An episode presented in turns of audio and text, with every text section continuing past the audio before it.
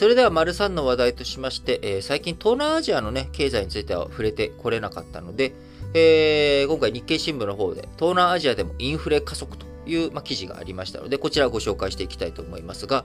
えー、東南アジアの物価上昇のペース、これまでアメリカやヨーロッパと比べれば緩やかでしたけれども、えー、ロシアのウクライナ侵攻、こちらの影響もあり、足元で加速してきたということです。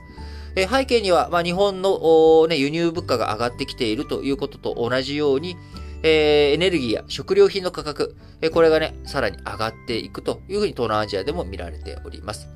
え、また、賃金上昇などの要因が加われば、インフレ率、今後大幅に上振れしていくっていう危険性、可能性もあるということで、え各国の中央銀行、利上げの時期、えこちらの前倒しは迫れ迫られかねないという状態になっております。シンガポールでは2月の消費者物価指数 CPI が前年同月比で4.3%上がったということで、伸び率1月の4%を上回って4.3%記録したということです。こちらは9年ぶりの高水準ということで、民間の運輸、運送のね、こちらの料金の大幅上昇が主因ですが、この背景には当然、化石燃料価格の高騰、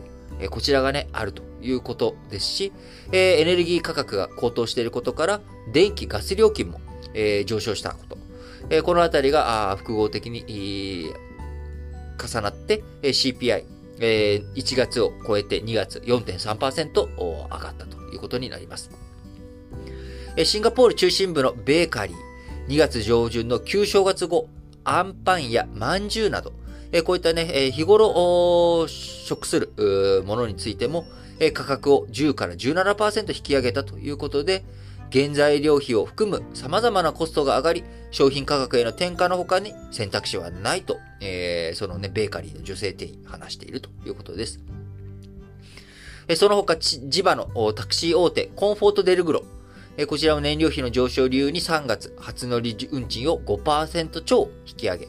えー、ほぼ10年ぶりにね、引き上げをしたということになります。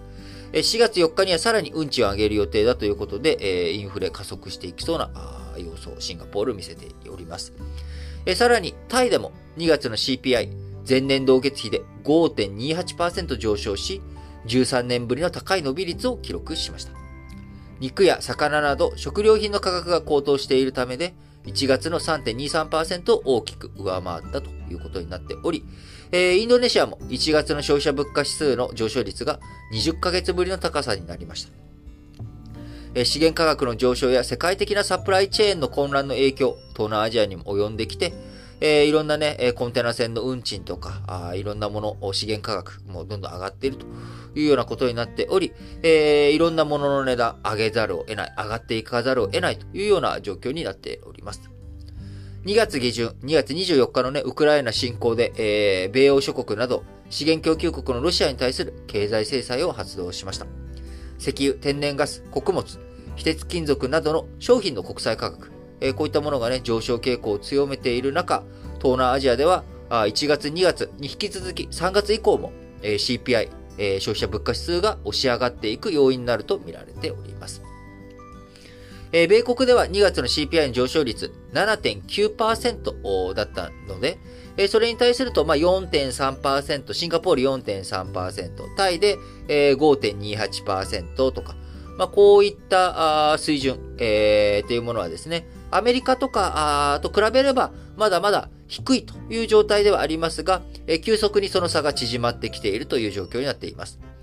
え、シンガポール政府、当面は労働需給の引き締まりが賃金に上昇圧力を加え、サービス料金の上昇につながっていくと、え考えており、え賃金上昇がさらに物価高につながり、えさらにそれに伴って人件費が上がっていくっていうような循環、えこういった状況に陥っていくんじゃないのかなというふうに見ております。えインフレ加速していけば、当然中央銀行、金融政策を変えていかざるを得ません。えー、アメリカ、あね、もともとインフレ、えー、金融緩和しばらく継続していこうかなっていうものが、あ当初はね、インフレ、えー、起きても、これはリベンジ需要だけだよと。え、だから、あ本当に一瞬、うん、そんなね、長期的なインフレの流れにはならないよっていうふうにアメリカ見ていたわけですが、えこれは一時的じゃないというふうに、え去年の年末あたりから方向修正を始め、え今年のね、3月、え今月3月から利上げを開始したということになっております。えイングランド銀行とかね、えその辺は去年の年末あたりから利上げを進めてきているというところになっておりますが、え中央銀行、いろんなね、東南アジアの中央銀行についても、今後インフレが加速していけば、あその政策、今までね、えー、緩和の姿勢のところから金融引き締めを、えー、より、えー、厳しくやっていくということになっていくのかなというふうに思われます。えー、2月の CPI 上昇率の加速を受けて、市場ではシンガポールの中央銀行にあたる金融通貨庁、MAS、金融通貨庁ですね。こちらが4月追加の金融引き締めを実施するとの見方、見通しが強いということになっております。えー、シンガポール、2021年10月と2022年1月に東南アジアの主要中央銀行としては真っ先に引き締めに踏み切ったということがありますが、えー、今後、さらに追加の、ね、引き締めをやっていく、えー、そしてマレーシアやインドネシアなどの中央銀行も政策金利の引き上げに転じていく可能性、えー、これがね、高まってきているということになり、足元の物価上昇や先進国の利上げのペースが早まれば、東南アジア各国、